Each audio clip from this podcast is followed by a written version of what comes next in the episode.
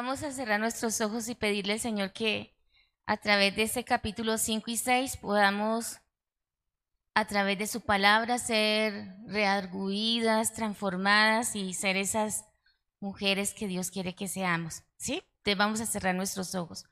Padre, agradecidas contigo, Señor, por tu misericordia, porque es por tu bondad que no hemos sido consumidas, Señor, es por tu misericordia hacia cada una de nosotras. Por favor, te pedimos en el nombre de Jesús que nos hables hoy a través de tu palabra, que sea práctico en nuestras vidas, Señor, para poder caminar como tú quieres que caminemos. Espíritu Santo, gracias. Guíanos, Señor, a toda verdad en todo momento. Que cada palabra que se hable sea glorificando tu nombre, Padre. En el nombre de Jesús. Amén. Bueno, antes de empezar con el tema que tenemos para hoy, vamos a hacer una actividad. ¿Alguna de ustedes jugó alguna vez al teléfono roto? Gracias, Angélica. Entonces yo le voy a decir una frase a Chantal y vamos a pasar esa frase a ver en qué termina y al final vemos en qué terminó ese teléfono roto. Bueno.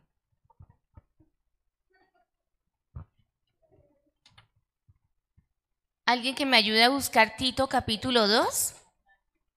Y lo vamos a volver a, volver a leer para dar inicio a la, a la charla. Vamos a leerlo del versículo 1 al 5. ¿Quién quiere leer hoy? ¿En dónde va el teléfono? ¿Ya terminó? ¿Estoy aquí o me voy? No se rompió tanto.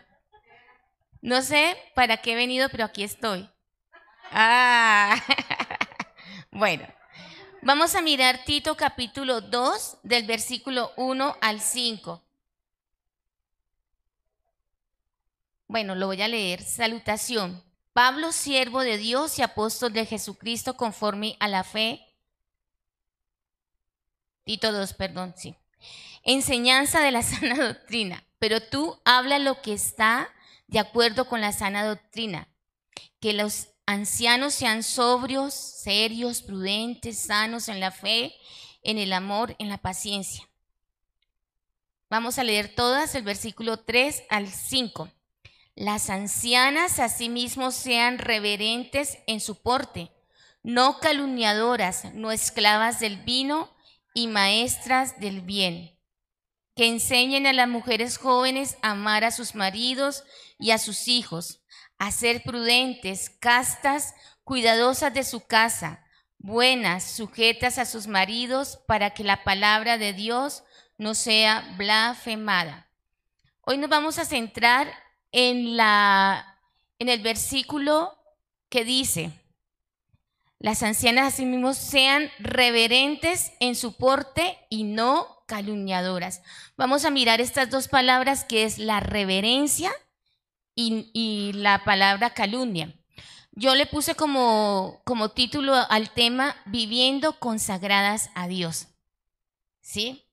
Aquí vemos, eh, esa era una carta a Tito y, veíamos a través de las charlas que esta era una iglesia que estaba en Creta y era una iglesia que estaba muy contaminada por el pecado, ¿sí?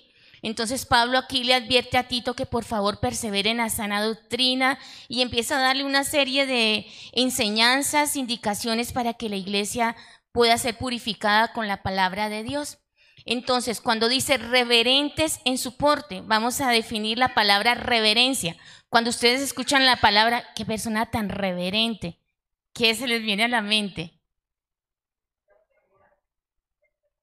Respetuosa, una persona de autoridad, sea reverente, ¿cierto? Vamos a definirla, yo lo busqué en un diccionario que me compartieron, un diccionario cristiano dice, Western, sí. Dice, miedo mezclado con respeto y estima. Escuchen, qué reverencia. Miedo mezclado con respeto y estima. Veneración. Viene de la raíz griega que es sagrado derivado de templo, apropiadamente sagrado. Reverente de santo, consagrado a Dios, comportarse de manera conveniente, correcta y apropiada. A eso nos está enseñando y nos está mandando el Señor a hacer a nosotras las mujeres.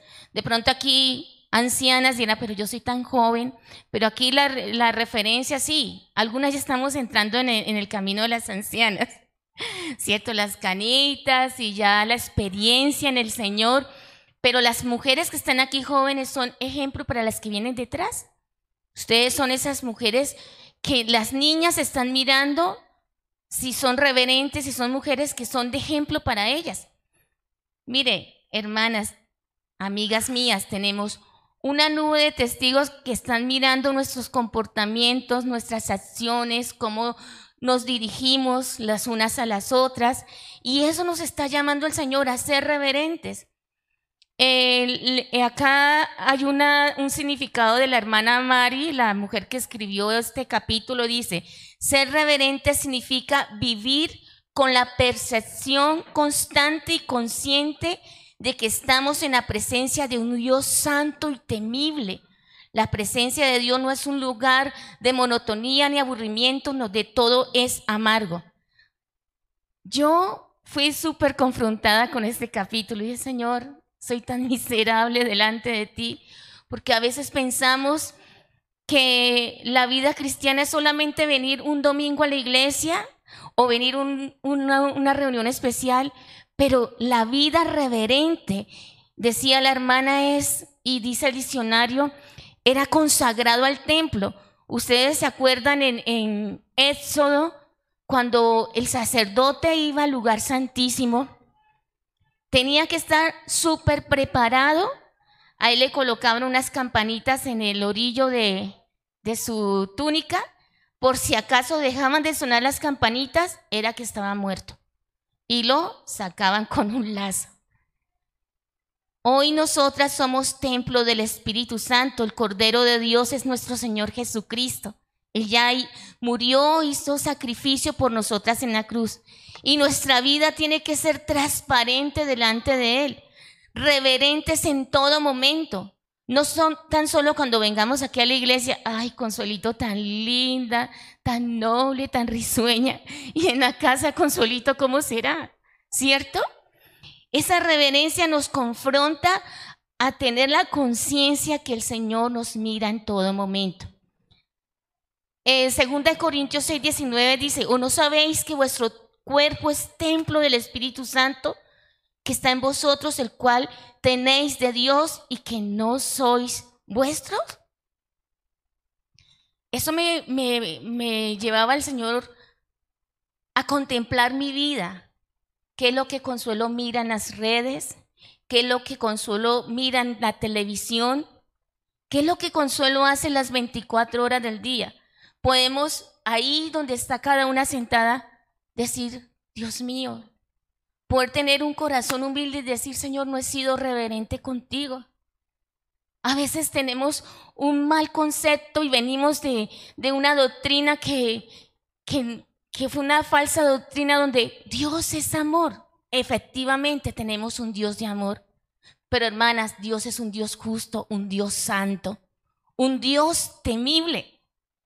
¿Y qué es lo que nosotras estamos contemplando en nuestras casas, en nuestros trabajos? ¿Qué es lo que estamos maquinando a diario en nuestra mente?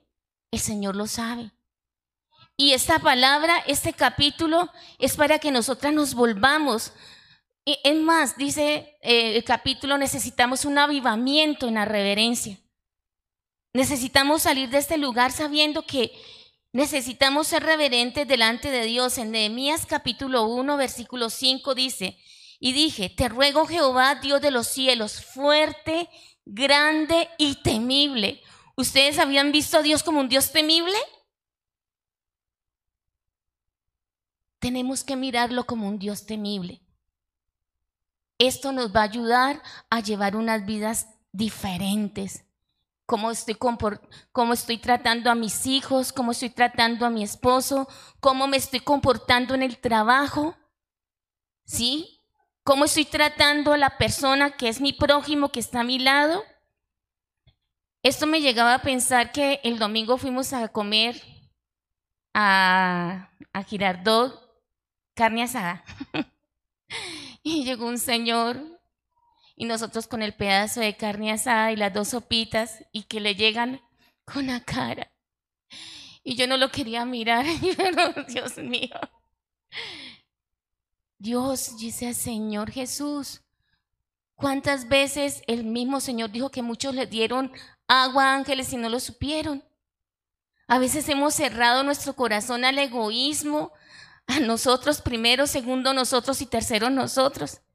Dios mío, perdóname. Y, traía al Señor la, la memoria de ese Señor. Y uno con el pedazo de carne y la sopa. Dios mío. La próxima vez le digo a la señora, por favor, denle una sopita de parte mía. Pero tenemos que mirar que nuestra vida sea reverente en todo momento al Señor. Nuestro Dios es un Dios temible. ¿Se acuerdan del pasaje cuando los discípulos le dijeron, Señor, que el Señor les dijo, estuve preso y no fuiste a visitarme, estuve enfermo, tampoco. Tuve hambre o sed y no me diste de beber. Señor, pero ¿cuándo no te vimos nunca así? Por cuanto lo hiciste con uno de mis pequeños. Hasta en eso nuestra vida tiene que ser reverente, que cuando usted dé una limosna, cuando usted dé una ayuda, cuando usted le dé a alguien, por misericordia sepa que es el Señor que lo está mirando y que Dios le recompensará de pronto aquí en la tierra o si no en la eternidad. Amén. Dice Hebreos capítulo 4, versículo 13. Vamos a mirar un primer punto y es, Dios nos observa. Bueno, esto es un, ejercicio que yo lo aprendí, pero es bueno recordar. Dígale a la persona que está a su lado, Dios te observa. Con ánimo. Dios te observa. Dice en Hebreos 4:13, y no hay cosa creada que no sea manifiesta en su presencia. Antes bien, todas las cosas están desnudas y abiertas a los ojos de aquel a quien tenemos que dar cuenta. Hermanas, esto tiene que mover nuestro piso y esto tiene que llamar a nuestra vida a vivir una vida íntegra delante de Dios. Saber que cuando se está lavando la losa, el Señor la está observando. ¿A cuántas le gusta lavar la losa? Ah, bueno, aplausos. ¿Cierto? Que cuando usted, bueno, yo no sé, pero yo soy una persona que cuando me ofusco en el hogar, yo quiero como que, Dios mío, soy como tendencia a ¡pum! ¿Cierto? Yo les comenté alguna vez que cuando mi hijo me veía con la escoba, decía, le decía al papá, mi mamá cogió la escoba, como angustia, ¿sí? Pero ya, gracias Consuelo, ha cambiado pero Dios me está observando. Toda actividad que hagamos, tenemos que hacerla como para el Señor. ¿Cuántos recuerdan Colosenses 3:23? Dice, y todo lo que hagáis, hacedlo de corazón como para el Señor y no para los hombres, sabiendo que del Señor recibiréis la recompensa de la herencia. Diga conmigo, porque a Cristo el Señor servís. Porque a Cristo el Señor servís. En la casa, ¿quién estamos sirviendo? A Cristo el Señor. Cuando se está limpiando el pañal, los que pronto van a limpiar colitas, cuando está el niño en estrés, que usted, las que tienen dos, tres, cuatro hijos, o las que están ya con sus nietos, o las que están en el trabajo, todo lo estamos haciendo para Dios. ¿Cómo les parece este punto? Esto tiene que causar en María Consuelo Gamboa y en cada una de las que estamos aquí un cambio de vida. Yo me acuerdo tanto cuando las ollas sonaban, y los platos, y lavando. Y mi muñeco, mamita, no pasa nada. ¿Cierto? Porque la rumba de losa ahí, Dios mío. Ahora lavo la losa con alegría, no le digo a nadie, y ya. Porque la única que se está dañando es uno.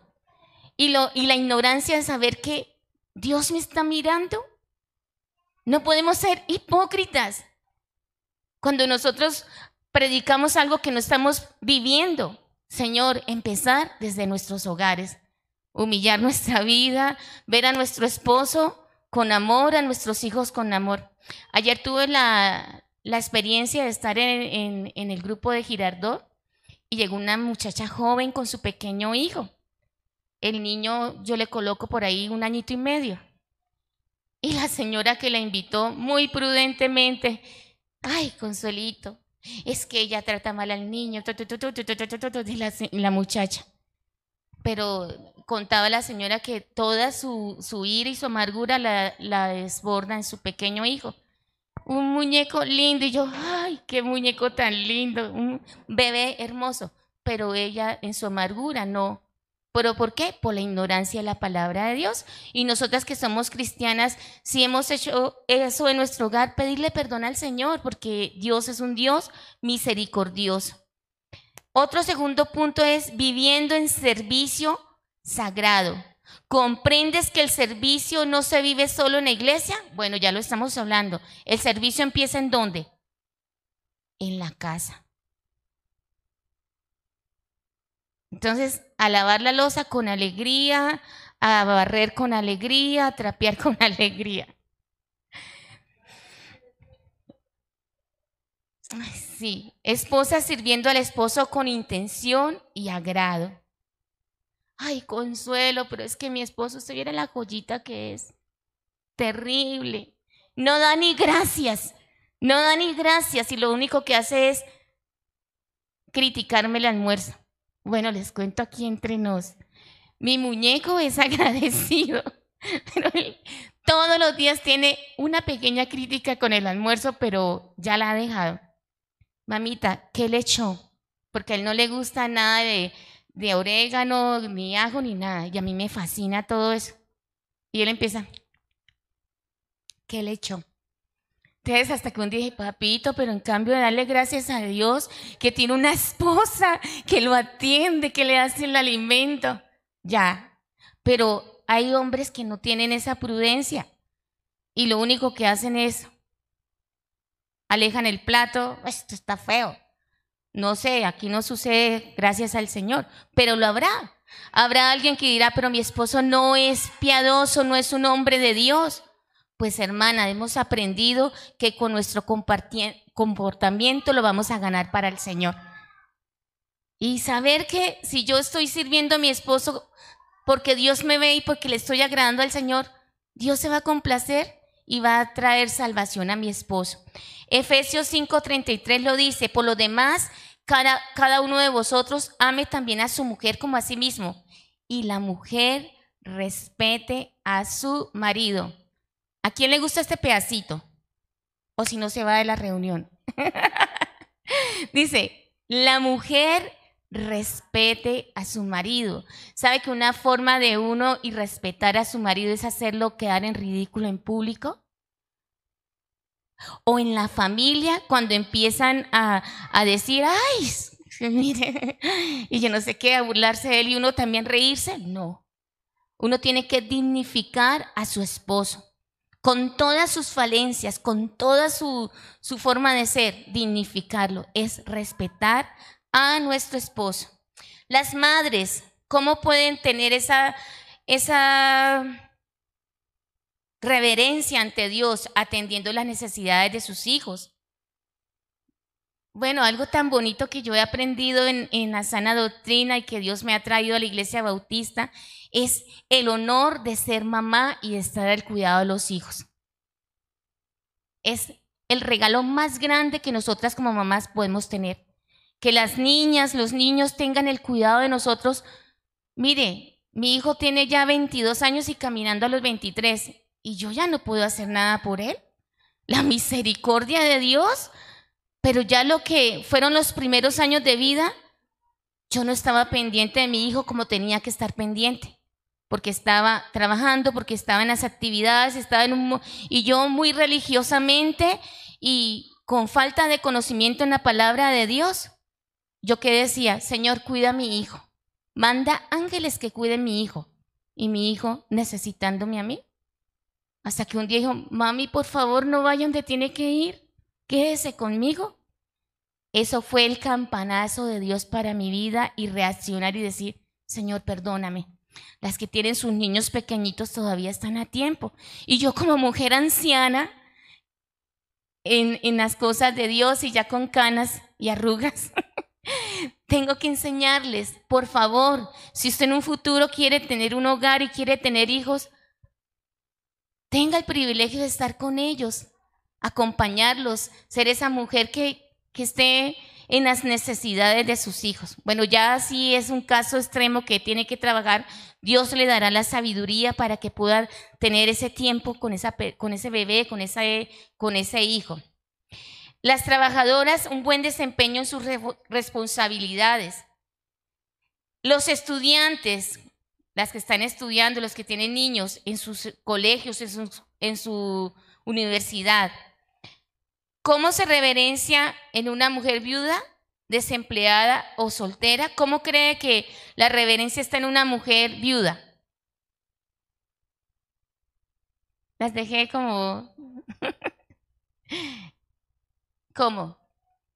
Hay mujeres que tienen su tiempo para servir en la iglesia, ayudando en las cosas de misericordia, en, actividades que, que se pueden hacer en la iglesia. Concluimos esta primera parte de la reverencia. Vamos a mirar todas primera de Pedro 2. La primera carta de Pedro.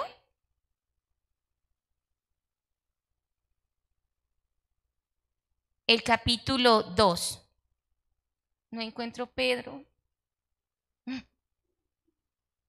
Ya. Pedro capítulo 2.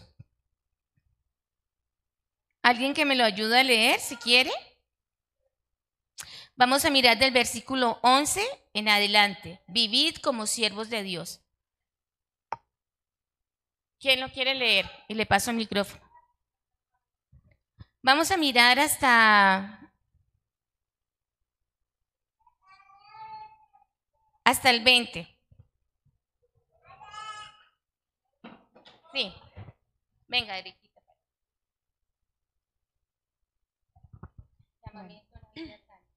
Vivir como siervos de Dios.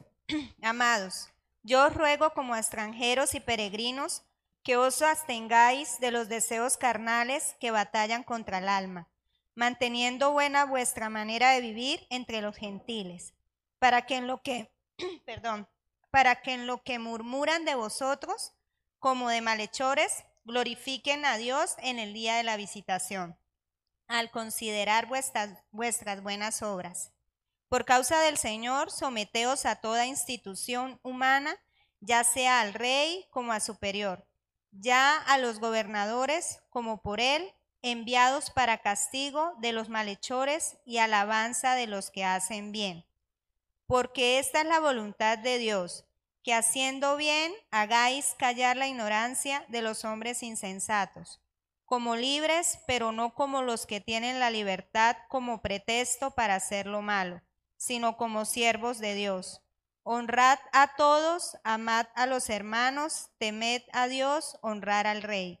Criados, estad sujetos con todo respeto a vuestros amos, no solamente a los buenos y afables, sino también a los difíciles de soportar, porque esto merece aprobación si alguno a causa de la conciencia delante de Dios sufre molestias padeciendo injustamente. Pues, ¿qué gloria es si pecando sois abofeteados y lo soportáis? Mas si haciendo lo bueno sufrís y lo soportáis, esto ciertamente es aprobado delante de Dios. Pues para esto fuisteis llamados porque también Cristo padeció por nosotros, dejándonos ejemplo para que sigáis sus pisadas.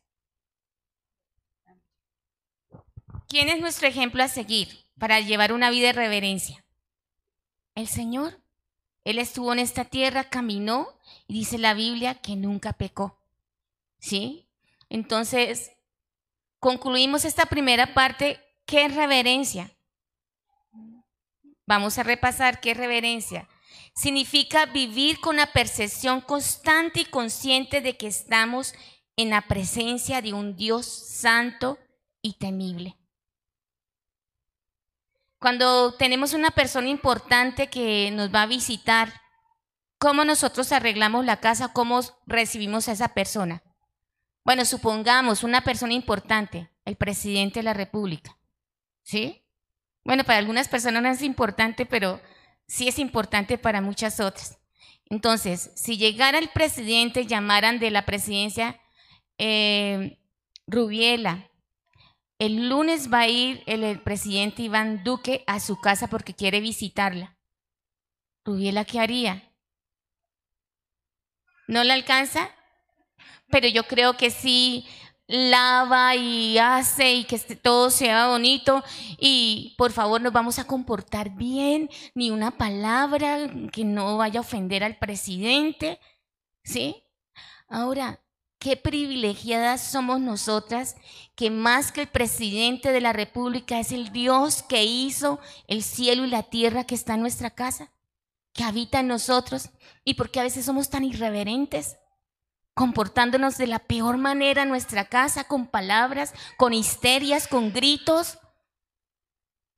Esto tiene que, a partir de hoy, decir, Señor, tú estás en mi hogar, tú estás en mi vida. Perdóname. Decía hoy a mi esposo, porque algo me dijo, ya, papito, no me haga pecar, por favor.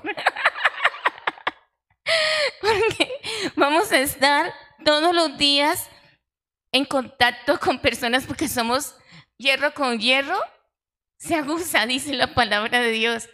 Pero esto, la reverencia trae tiempo. La reverencia trae tiempo a nuestras vidas. Y ese tiempo, ¿cómo lo vamos, cómo vamos a hacer esas mujeres que podamos crecer en reverencia, que podamos ser avivadas en reverencia, llevando una comunión con el Señor? Yo tengo la experiencia que cuando uno ora de una manera, Señor, entrego este día, Señor, me cogió lo tarde, ten misericordia de mí, Señor, sí, mi papá, la iglesia, amén, me voy. Pero cuando tengo una vida devocional de humillación a Dios, puedo soportar a mi esposo, puedo soportar al cliente que llegó así con los trapos al revés, puedo, lo que vamos a mirar más adelante, guardar nuestra boca. Y el segundo punto que vamos a mirar para terminar es abstenernos de la calumnia. Chantal, imagínese lo que me contaron. Diga, no me digas. Sí, imagínate. ¿A quién de nosotras nos ha pasado eso? Pero por favor, no le diga a nadie que quede entre las dos y la lengua y el pensamiento, ni a su esposo le cuente. A mí me han dicho así. Y a mí cuando me dicen, ni a su esposo le cuente, porque uno esposo le cuenta la mayoría de cosas, yo, Dios mío, guarda mi corazón y ayúdame a ser fiel a esta promesa ante esta persona. Y yo me he llevado secretos que la persona ha muerto y se los ha llevado a la tumba y en mi corazón están. Que podamos crecer en esa madurez de que las mujeres que vienen detrás de nosotros puedan confiar y no nos tengan por personas que no hemos de confiar, ¿cierto? Entonces vamos a definir rápidamente qué es calumnia. Dice, un cuento o informe falso pronunciado maliciosamente y tendiente a dañar la reputación del otro, a disminuirlo en la estima de sus conciudadanos al exponerlo a acusación y castigo, o al menoscabar sus medios de vida. La calumnia es difamación. La calumnia es el peor de los venenos. Siempre encuentra fácil acceso en las mentes. Efesios 4:29 dice, ninguna palabra corrompida salga de vuestra boca, sino la que sea buena para la necesaria edificación a fin de dar gracias a los oyentes. Mire, hermanas, nosotras como mujeres tendemos al mucho hablar. Bueno, en mi caso mi esposo es el que más habla, pero nosotras siempre tendemos a hablar. Y la Biblia lo dice en Proverbios que en la multitud de palabras está pecado. Eso es en Proverbios 10, 19, donde las palabras son muchas, el pecado abunda. Y alguien decía por allá, según los estudios que hacen en la Universidad Harvard, yo no sé cuál universidad, que nosotras tenemos yo no sé cuántas miles de palabras en el día. Y hay hasta chistes de esos, que llegan a la casa las mujeres y el, el hombre habló yo no sé cuántas palabras y ellas todavía tienen 20 mil palabras por hablar. Algo chistes así. no supe dar el chiste, pero sí dicen que tenemos muchas palabras. Tenemos que cuidar. ¿Qué es la calumnia? Es dañar la reputación de alguien, ya sea que lo que se esté diciendo sea verdad, pero lo va a dañar. ¿A cuántas de las que estamos acá nos ha pasado que usted tenía una imagen muy bonita? Pongamos un ejemplo, pero no es así, ¿no? Es un ejemplo de Daisy. Daisy cantando, levantando sus manos. señora tan linda, con tres hijos, su esposo. Y de repente viene algo. Eh, le voy a contar, pero se lo cuento como para que oremos por Daisy. ¿Sí o no? Puede ser que lo que esa persona me vaya a contar sea verdad, pero está dando algo bueno para mi vida eso. Les aseguro que yo después no voy a volver a ver a Daisy como la veía antes. Así usted luche, solamente el amor del Señor que cubre multitud de faltas. Pero es tan terrible que la, la calumnia es un veneno mortal, nos destruye. Muchas de nosotras tenemos raíces de amargura, soberbia, resentimiento, porque supimos que alguien habló de nosotras. A mí me pasó eso. ¿Les cuento? Yo le dije a, a, un cuñado, le conté una vez algo de otro cuñado, que yo, bueno, algo delicado en la familia. Y el cuñado fue y le contó a mi cuñado, ese hombre no me ama. Pero ¿quién fue la imprudente? Yo fui la pecadora miserable, que le conté a mi cuñado y él fue y le contó, y ese hombre está en una raíz de amargura conmigo y de pronto va a venir a la iglesia. Dios mío. Pero más adelante vamos a mirar que tenemos que tener un corazón humilde para poder pedir perdón. Poder acercarnos a esa persona y decir, yo lo dañé con mi boca. Yo hablé mal de usted. Perdóneme. ¿Qué madurez es esa? ¿Cuánto le gustaría hacer eso? Y habrán personas que el Señor está trayendo a su mente que usted dañó algún día con algún comentario o que la dañaron a usted con algún comentario. Y usted puede ver a Pepito Pérez, que Dios ha hecho la obra en su vida, que es un nombre, pero usted lo va predicando y como sabía que Pepito Pérez, alguien le dijo algo malo de Pepito Pérez, usted no lo va a volver a ver igual. ¿Y qué va a hacer? Con su resentimiento va a estar ahí sentada en toda la predicación solamente murmurando de Pepito Pérez. Entonces es tan delicado esto. La palabra uh, calumnia tiene, bueno, yo de, de griego no sé, pero tiene una raíz griega que viene de diabólico. Diabolos, gracias Chan, la licenciada en, en diabolos diablos, que viene de diablos que por eso usamos nosotros que es diabólico o del diablo. ¿Quién está detrás de la calumnia?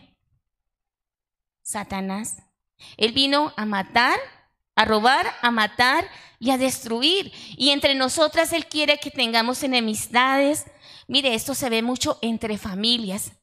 Hay familias que el hermano está contra el otro hermano y mire, yo les cuento con toda sinceridad, en mi caminar con el Señor al principio yo no permitía que nadie me hablara nada mal de nadie. Y Esteban, mi hijo, tiene esa certeza que dice, papito, hay que orar y tener misericordia por esa persona. Pero después mi corazón fue cambiando, como que se fue endureciendo, me lastimaron, pero eso no es excusa para yo decir, he pecado contra Dios. Todas hemos pecado contra Dios con nuestra boca. Entonces, en Efesios dice que, que es importante que ninguna palabra corrompida salga a nuestra boca. Y cuando decimos palabra corrompida no es solamente groserías, es la calumnia, es la murmuración, es el chisme. Y esto nos ha estorbado para nosotras tener vidas delante del Señor en reverencia. Por eso es que a veces ni nos da ganas de orar. Por eso es que ni a veces nos da ganas de leer la palabra, porque el pecado está ahí morando en nosotras y no le hemos pedido perdón al Señor. Y le echamos la culpa a Mundo y Raimundo, pero no, no hemos sido humildes de decir, Señor, es por mi boca que he pecado contra ti. La raíz del griego, lo que decía eh, la hermana Chan, diábolos, que es la mentira, es que viene del diablo. Proverbio 10, 19, donde están las muchas palabras, abunda el pecado.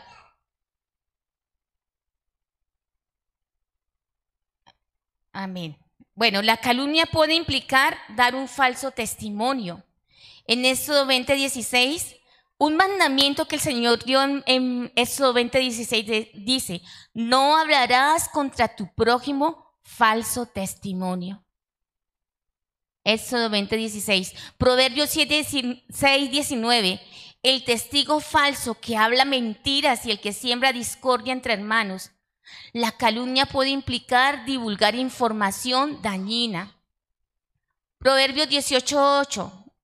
Qué sabrosos son los chismes, pero cuánto daño causan. ¿Se acuerda que había un programa que decía el dulce sabor del chisme? Sí, el chisme es sabroso. Ay, Ay, no me diga, ay, no, pero cuénteme, porque yo esta misma noche voy a orar por Consuelo. Ay, pobrecita Consuelo. ¿Sí? y de verdad, no me diga lo que dice el libro, no me diga. ¿Sí? La calumnia puede incluir decir la verdad, pero con mala intención. Siempre debemos preguntarnos antes de hablar, ¿cuál es mi propósito al añadir este comentario a una conversación? Que estemos reunidas. Ay, ¿y usted no sabe qué de la vida de Pepita Pérez? Ay, no, ya se descarrió. Pepita Pérez se descarrió, pobrecita. ¿Con qué propósito yo dije que Pepita Pérez se había descarriado? Y cuente el pecado en que está. Chisme, chisme. Eso no quiere decir que hay cosas que uno tiene que hablar y llamar a cuenta personas. Pero ya es diferente cuando yo quiero llamar la atención y quiero hacerme ver que yo tengo una información importantísima para hablar. Nosotras tomamos el pelo con mi mamá y yo hablo con ella y trato de como hablarle siempre de Dios y como que olvide los problemas de todos sus siete hijos, porque tiene siete hijos que tiene cada uno sus problemitas. Entonces le digo, mamita, le iba a contar algo súper importante, pero no, mañana se lo cuento. Entonces llega y me dice mamá, mami, yo también, mañana se lo cuento, lo mío es más importante. Y ese es el chiste todos los días con mi mamá, pero no tenemos, o sea, evitamos y procuramos no hablar de nadie, ni de sus hijos, ni de nadie, para guardar nuestro corazón. ¿Sí? Y cuando lo hacemos, Mita, estamos pecando, vamos a orar, Mita, porque uno cae en este pecado. La gente chismosa todo lo cuenta, la gente confiable sabe callar. Proverbios 11:13. Proverbios 19:11. Es de sabios tener paciencia y es más honroso perdonar la ofensa. Ah, bueno, les estaba diciendo, ¿con qué intención yo hablo de una persona? ¿Es mi intención dañar a alguien? ¿Vengarme de alguien? ¿Rebajar a alguien o hacerlo quedar mal? ¿Llamar la atención sobre, sobre mí? ¿Mostrar que soy alguien que maneja cierta información? Mire, hermanas, tenemos que tener el carácter del Señor. Y cuando alguien de nosotros se acerque a hablar mal de alguien, yo no lo tuve en un tiempo. Habían ciertos hermanos en la iglesia que nos visitaban y cuando nos visitaban yo quedaba, Señor, he pecado contra ti, porque era una saturación de hablar de Julanito, de Pepito, y lo hacían delante de mi hijo. ¿Sabe qué hace eso? Pone duro el corazón de nuestra familia. como así estos de la iglesia y hablan así de Pepito y de Pepita Pérez? Pero yo no lo hacía porque yo decía, es Julano. Y Julano pues ama a Dios. Pero Julano estaba en el pecado del chisme y la murmuración y la calumnia. pero tener la templanza y el temor, reverenciar la palabra de reverencia a Dios, que el Señor está ahí en esa conversación y decir, Julanito, vamos a callar y cambiar de tema, así Julanito se vaya a la casa. Así que esta, esta mujer tan dura y tan odiosa, pero ¿es mejor agradar a Dios o a los hombres?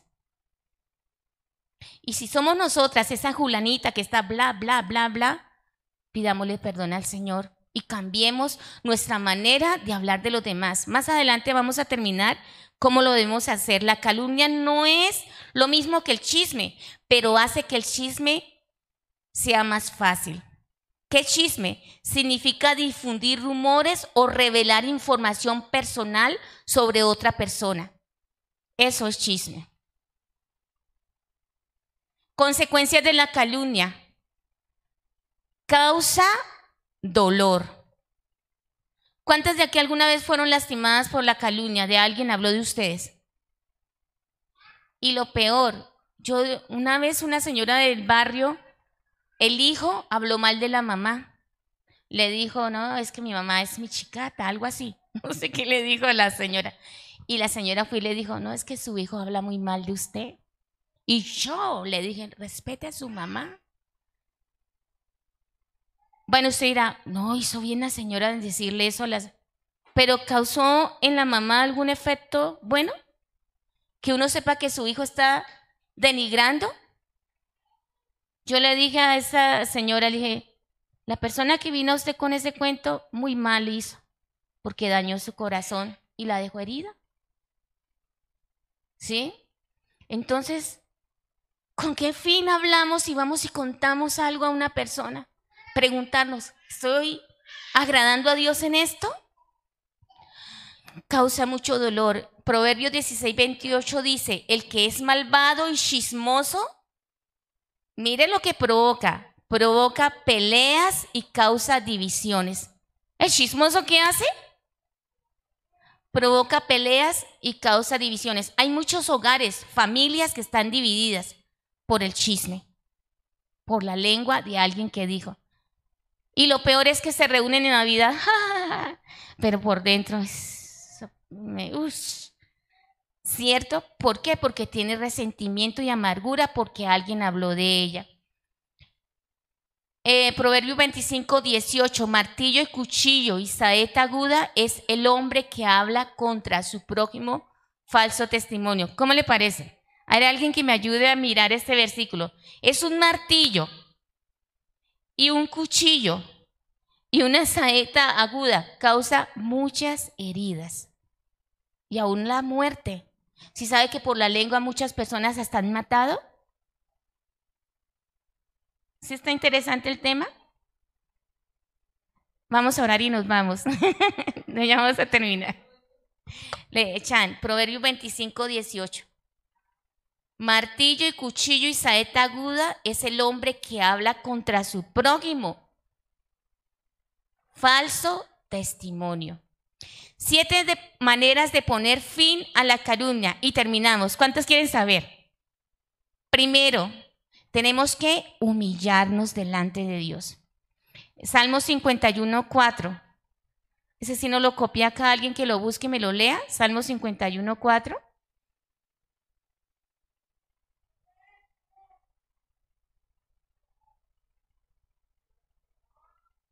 A ver, Angélica. Contra ti, contra ti solo he pecado y he hecho lo malo delante de tus ojos, para que seas reconocido justo en tu palabra y tenido por puro en tu juicio. Amén. Este es un salmo de arrepentimiento del rey David. ¿Y contra quién había pecado? Contra ti, contra ti solo he pecado. Hemos pecado delante de Dios y tenemos que reconocer, humillarnos, que hemos pecado con la lengua, que hemos sido chismosas. Perdónenme que les diga así, yo también he sido chismosa y si no lo ha sido le doy mi reverencia. sí, que hemos pecado. Mire, de pronto no con las palabras, pero sí en la mente. Hemos hablado. Llegó, a ver, pongamos otro ejemplo. ¿Quién llegó? Erika. Ay, no, en la mente, es que esa, esa hermana se ve como orgullosa. No habla con nadie, no se ríe con nadie, ¿sí? Pero usted sabe lo que esa hermana está viviendo. Yo no sé, solamente hasta que yo tengo un contacto con Erika y empiezo a tener amistad con ella voy a poder saber por lo que ella pasa. Porque nosotras tenemos en nuestra mente siempre, por las apariencias, a hablar en nuestra mente mal de una persona. Eh, ay, no, es que me parece como, ay, no, mire, porque nosotras somos así. Pero las mujeres, las ancianas reverentes que han estado en la presencia de Dios, que saben que el Señor todo lo está mirando, que todo lo que yo hago es para agradar a Él, no puede ser así. Les aseguro que nuestras vidas van a cambiar a partir de hoy si tomamos esta enseñanza para nosotras. No piense, ay, si hubiera venido mi vecina que es tan chismosa. Uy, mi vecina, sí, esta palabra, porque a veces somos tan, tan dignas de reverencia, ¿cierto? Pero esta palabra es para mí, no es para nadie más, no es ni para la que está a su lado, es para mí, para cada una de nosotras, humillarnos delante de Dios. El segundo punto, detente. Cuando vayamos a hablar, detengámonos. O cuando alguien venga a hablar en mal de alguien o a contarnos una verdad, pero a quitarnos la imagen de esa persona, deténgalo. Y esa persona le aseguro que nunca más le va a contar un chisme. Nunca más. Y a veces pasa uno por fastidioso.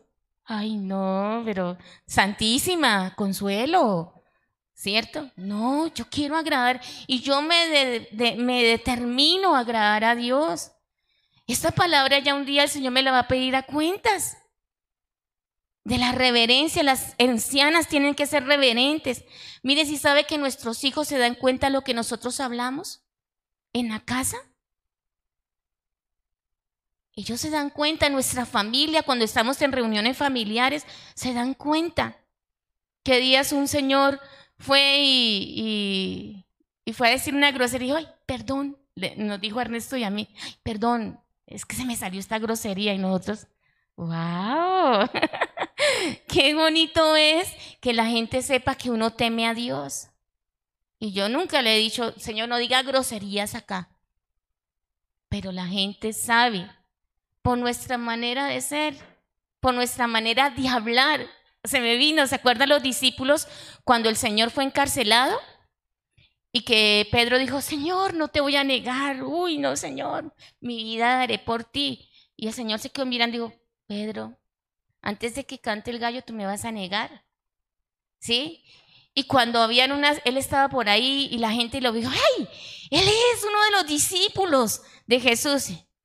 Y dice que él empezó a maldecir para que no se dieran cuenta que era un discípulo del Señor.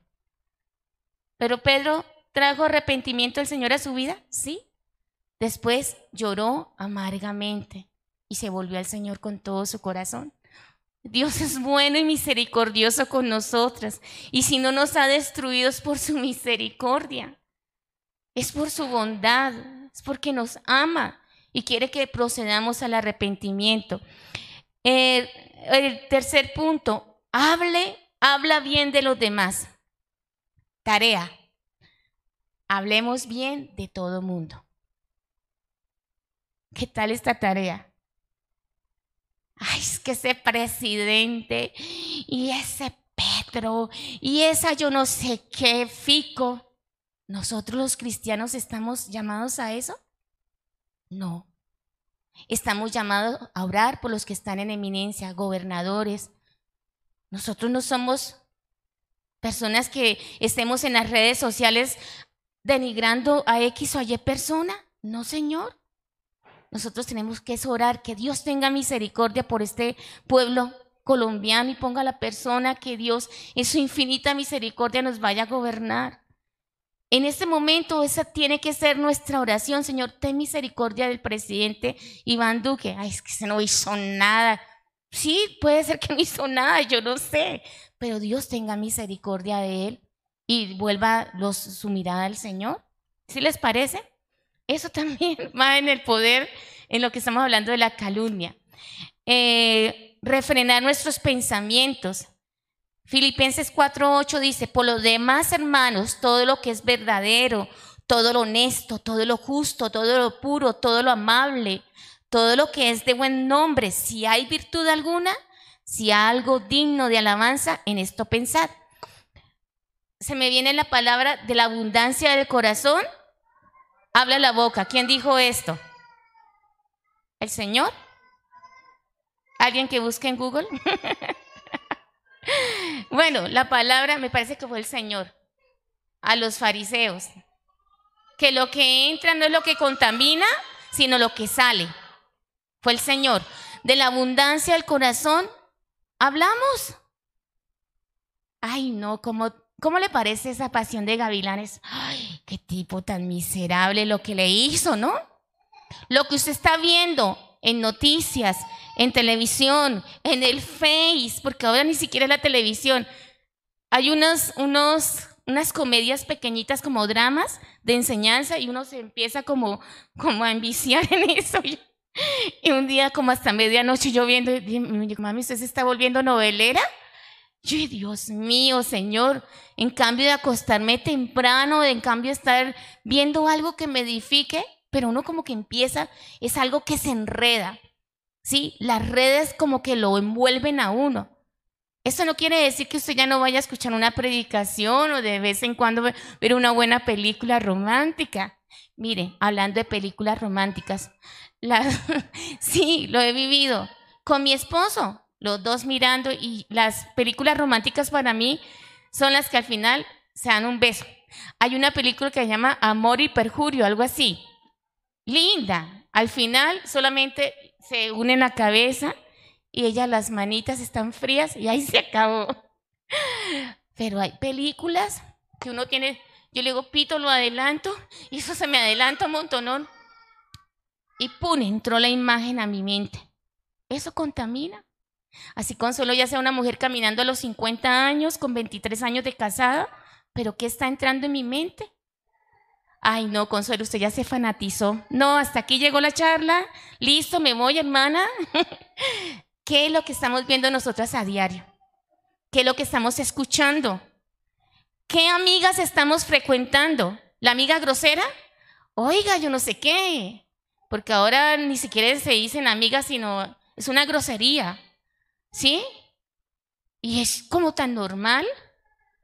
O la amiga que, que habla solamente, no, es que, no, mamita, es que está gordana, mire la lípula, yo no sé qué, no sé de cuándo, y estar en una vida de vanidad como lo estamos leyendo en Eclesiastés, que es vana.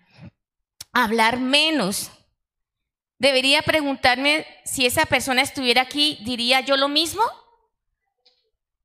¿Qué estemos hablando con Jamie? Ay, no, Jamie, imagínese, Pepita Pérez. ¿Cómo le parece? Pero si Pepita Pérez está delante de nosotras, ¿seguiríamos hablando así de Pepita Pérez? No. Entonces, hablar menos.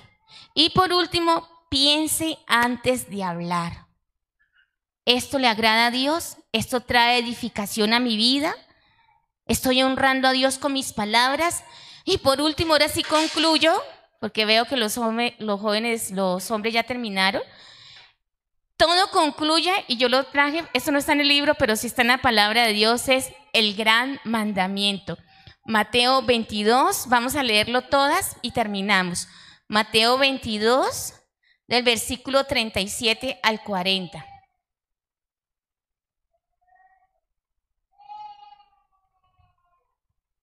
¿Sí se acuerdan de ese pasaje? ¿No? Mateo 22, del versículo 37 al 40. El gran mandamiento. Entonces los fariseos, oyendo que había hecho callar a los saduceos, se juntaron a una. Y uno de ellos, intérprete de la ley, preguntó por tentarle diciendo, Maestro, ¿cuál es el gran mandamiento en la ley? O sea, el súper religioso de la época, ¿no? El, el doctor en la palabra. El Señor le dijo, amarás al Señor tu Dios con todo tu corazón y con toda tu alma y con toda tu mente. Este es el primero y grande mandamiento. ¿Y el segundo cuál es? El segundo semejante. Amarás a tu prójimo como a ti mismo. De estos dos mandamientos depende toda la ley. Concluimos con esto. Hablamos de la reverencia, amar a Dios con todo nuestro corazón, con toda nuestra alma, con toda nuestra mente. Y hablamos de la calumnia, amar a nuestro prójimo como a nosotros mismos. En eso depende todo esto, de Génesis hasta Apocalipsis. Si empezamos a ser conscientes que amar a Dios es agradarle en todo lo que hagamos, que decía Chantal colocaba en el bosquejo que tenemos como un micrófono a voz alta, está prendido el micrófono en nuestra vida. Y si ve que hay camaritas, que ahora hay gente que tiene camaritas dentro de su casa, esa cámara se está grabando a diario, todas nuestras actitudes. ¿Qué tal algún día nos pasaran en este, en este lugar todo lo que hacemos en un día? Salía el perro corriendo, el gato en la pared, colgado, los niños asustados, el esposo que no sabe ni cómo hablarnos. Pero bueno, hermanas, vamos a ponernos en pie y vamos a orar. Esta es la gran conclusión. La reverencia, amar al Señor, saber que Él es un Dios santo, un Dios temible y que todo nuestro comportamiento a diario Él nos está mirando y debemos agradarle. Y la calumnia, saber que si amamos a nuestro prójimo no vamos a hablar mal de Él. Vamos a guardarlo, vamos a protegerlo con nuestras palabras. Ese prójimo puede ser su esposo, ese prójimo puede ser su hermano, algún familiar. Y si ya dañamos a alguna de estas personas con nuestras palabras, pidámosle perdón al Señor. Y algún día Dios nos dará la valentía como la fuerza de decir, perdóneme. Y si no, delante de Dios empezar a tener buenas acciones para esas personas. Cuando venga mi cuñado, yo voy a, ser amable e invitarlo a almorzar y pedirle perdón. Pongámonos en pie y vamos a orar, ¿sí? Señor, te damos gracias por tu palabra. Dios mío, por favor, ayúdanos que esta palabra pueda dar fruto en nuestras vidas para arrepentimiento, Padre. Tú nos estás llamando a ser ancianas reverentes, Señor. Mujeres de iglesia que podamos ser de ejemplo a otras mujeres, Señor. Que nuestro comportamiento, nuestra vida delante de ti sea a imitar por las jóvenes, por los niños que vienen detrás de nosotros. Ayúdanos, por favor. Yo te pido que tengas misericordia de nosotras y nos perdones porque hemos pecado contra ti, Señor, con nuestros pensamientos, con nuestras palabras, con nuestra manera de dirigirnos, Señor, en nuestros hogares, en el trabajo, Señor. Y también te pedimos que perdones, Señor, nuestra manera de hablar de otras personas, Señor. Hemos caído en el pecado de la calumnia, del chisme, Señor, del falso testimonio. Por favor, Dios, que a partir de hoy tengamos temor y temblor delante de ti, que no hablemos mal de nadie, Señor, que, que hablemos para la edificación, que nuestras palabras sean para edificar a otros, Señor. Tú eres la palabra, amado Jesús, tú eres el verbo de Dios. Ayúdanos a poner guarda nuestras bocas, Señor, que, que nuestras palabras sean para vida de otras personas. Te damos gracias, Padre. Por favor, Espíritu de Dios, produce en nosotros un cambio de vida. Por favor, Señor, que, que hoy sea un cambio de vida, como te decía, cambia mi corazón, cámbianos, Señor. Quita la religiosidad de nuestra vida, quita el orgullo de nuestra vida y ayúdanos a ser humildes delante de ti, Señor. Te damos gracias, Padre, en el nombre de Jesús. Amén.